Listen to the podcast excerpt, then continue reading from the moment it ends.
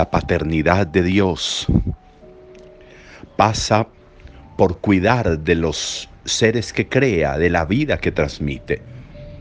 Es una paternidad responsable. Y por eso, para que la obra creada pueda llegar a la plenitud, para que la obra creada pueda llegar a donde debe llegar para lo que fue creada, es decir, para el cielo, para vivir en Dios, pues Dios cuida. Y una de las maneras de cuidar, decíamos hace ocho días, es dar libertad. Y les da libertad por la muerte de Jesús. Y los mantiene libres por la acción del Espíritu. Pero también hoy entendemos una cosa muy bella. Y es como esa obra creada, como todo ser vivo, necesita alimento, necesita comida. Y Dios piensa en eso. Y Dios se hace comida. Se hace comida. No solo es que da comida, sino que se hace comida. Él se hace alimento para ser nutrido desde dentro. Nutrir la vida del hombre, él mismo, el mismo que la creó. Lo nutre desde dentro para quedarse dentro, para ser uno con el ser creado no hay distancia.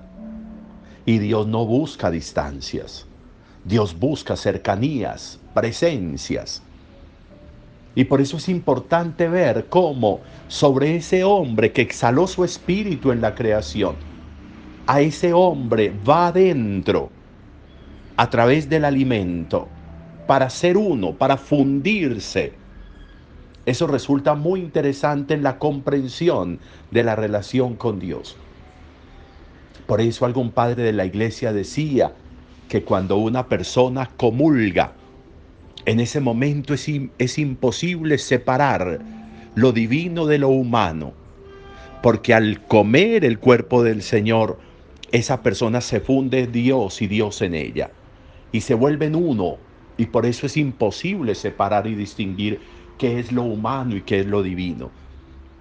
Ese es el poder del alimento. Y ese alimento radica en Jesús, nos cuenta hoy Pablo a los Corintios. Pablo va a contar una tradición que recibió. Él no lo vio, él no estuvo ahí, pero recibió esa tradición, se lo contaron. Que el Señor Jesús, la tarde antes de morir, estando con sus discípulos, tomó pan y les dijo, coman que esto es mi cuerpo, y luego tomó vino y les dijo, beban que esta es mi sangre. Y cada vez que comemos de ese pan y bebemos de ese cáliz, anunciamos la muerte del Señor hasta que venga. La razón de alimentarnos de Él es mantener viva la esperanza del encuentro profundo con Él. La razón de comer el cuerpo del Señor en la Eucaristía es mantener vigente la fuerza para esperar la venida del Señor, para caminar tras el Señor. Para eso nos alimentamos, porque buscamos encontrarnos con Él. Pero miren qué tan interesante, cómo esa experiencia del pan y del vino no fue una casualidad, no fue una casualidad, no fue un asunto improvisado, no fue que a Jesús se le ocurrió. No, el pan y el vino ya vienen en la tradición del pueblo de Israel en la relación con Dios. En el Salmo hoy decimos, tú eres sacerdote eterno según el rito de Melquisedec. Estamos hablando de Jesús, el sacerdote eterno es Jesús. Por eso este jueves próximo vamos a celebrar a Jesús, sumo y eterno sacerdote, porque Él es sacerdote eterno según el rito de Melquisedec. ¿Qué sucedió con Melquisedec? Nos dice hoy la primera lectura. Abraham vuelve de una empresa, de una batalla. Abraham vuelve y se acerca al sumo sacerdote Melquisedec para dar las gracias a Dios. Y miren cómo se le dan las gracias a Dios. Melquisedec toma pan y vino y lo bendice. Bendice el pan y bendice el vino y bendice a Dios y glorifica a Dios y bendice a Dios por Abraham. A través de la bendición del pan y del vino, con el pan y el vino. El mismo pan y vino que Jesús ha tomado de la mesa. para entregárselos a los discípulos haciéndose comida para ellos. El mismo pan y vino es una tradición, viene desde antiguo la, la relación del pan y del vino como ofrenda que se presenta a Dios. Y para nosotros que somos personas del Nuevo Testamento, pues ese pan y ese vino, por mandato de Jesús, es su cuerpo y en su sangre. Y Él nos ha recordado que cuando comemos ese pan y bebemos ese esa sangre, Él habita en nosotros y nosotros habitamos en Él. Esa es la grandeza de la Eucaristía. Por eso no nos entendemos sin la Eucaristía. Por eso no es posible decir que yo soy cristiano sin Eucaristía.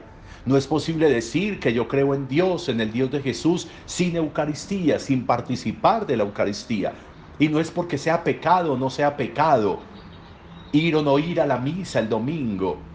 Es porque yo entiendo la comunión perfecta, entiendo la perfección de la Eucaristía, entiendo el mandato de Jesús. Hagan esto en memoria mía venimos y hacemos la memoria del Señor y celebramos su resurrección el domingo.